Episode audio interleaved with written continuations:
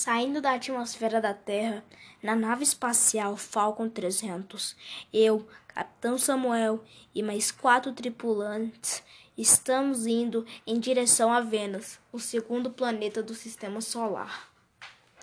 Muito parecido, do, muito parecido com a Terra.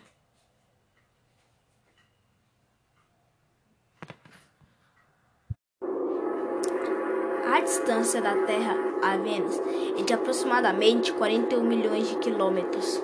A viagem durou 300 dias. Após vários dias de observações, descobrimos que o planeta não possui satélites naturais. Seu movimento de rotação é de, é de 243 dias e de translação de 225 dias. Em função da temperatura, bastante elevada, não conseguimos pousar na sua superfície.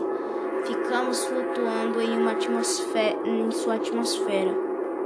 A viagem de volta durou mais tempo que a ida, por conta das tempestades.